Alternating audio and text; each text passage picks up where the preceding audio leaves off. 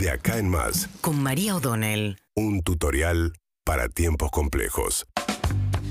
Bueno, ya se cambió la pauta salarial definitivamente para este año después de lo que fue la reapertura de bancarios, ¿no? Que un poco fue el primer gremio que reabrió una paritaria que había cerrado, como contábamos ayer, en línea con la previsión de inflación que ya está totalmente superada. Detrás de bancarios que reabrió para cerrar una paritaria al 43%, había cerrado también camioneros, eh, cerca del 45% con el bono. Lo que pasa es que camioneros cierra en junio.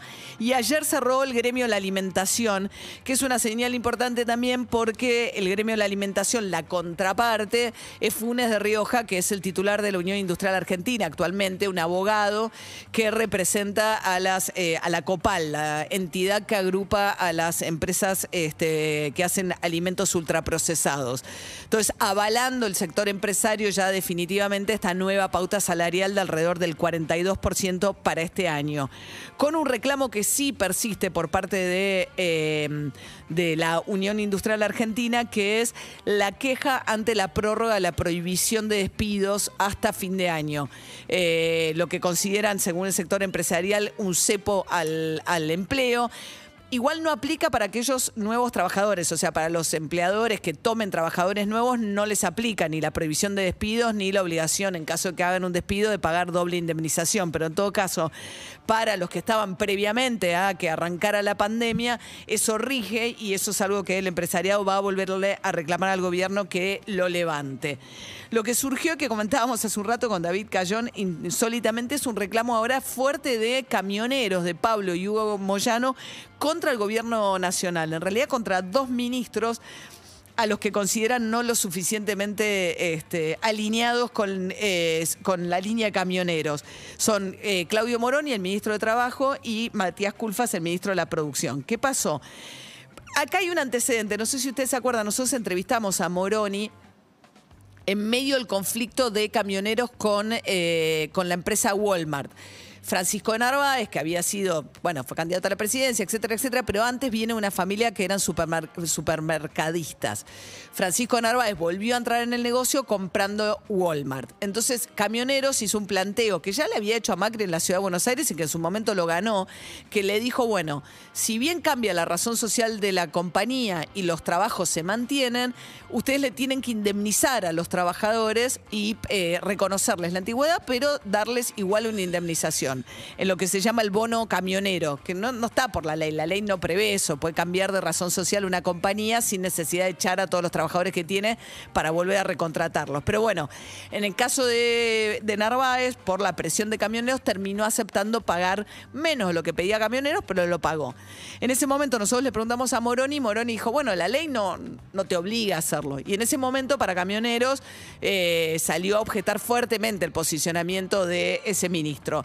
¿Y ahora qué les molestó?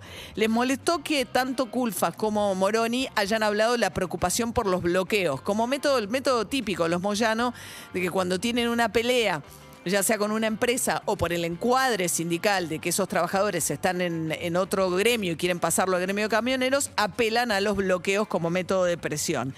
Bueno, dado que tanto Moroni como Culfas habían dicho que estaban preocupados por esta metodología, ayer salió un comunicado increíble donde habla de las gestas de camioneros, donde camioneros le recuerda a Cristina Kirchner y al gobierno que allá con la pelea con el campo el 2008, ellos eh, fueron el único gremio que cuando la patronal ruralista puso en jaque al gobierno democrático, estuvieron del lado de Cristina Kirchner, que estuvieron 10 días a la intemperie en la ruta.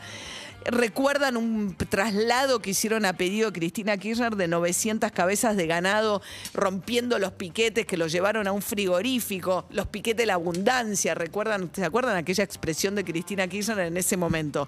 Bueno, así que habla de las grandes gestas camioneros que según este comunicado se continuaron ahora con la pandemia, con la colaboración de los transportistas y el Sanatorio Antártida, entre otras cuestiones, y le reprocha como diciéndole, yo que te acompañé en estas situaciones tan difíciles, resulta que vos me venís a hablar ahora que te preocupan los bloqueos. Es curioso porque en este recuento se olvidan de lo que fue el- lo- el enfrentamiento durísimo que tuvo Camioneros al final del gobierno Cristina Kirchner por el tema de ganancias que hizo además que Camioneros terminara apoyando Hugo Moyano a Mauricio Macri en su llegada al gobierno. Después se peleó con Macri duramente, pero Moyano se olvida la mitad de la historia en este comunicado donde en un momento muy inoportuno además porque hay una marcha de los sectores del campo el 9 de julio están convocando a Plaza de Mayo y el gobierno, por lo menos Alberto Fernández, lo último que quiere es recuperar la retórica del conflicto con el campo del 2008. Pero bueno, camioneros entonces hablando de las grandes gestas que llevaron adelante en el 2008 en favor del gobierno de Cristina Kirchner y enojados con los ministros de Alberto Fernández. Síguenos en Instagram y Twitter.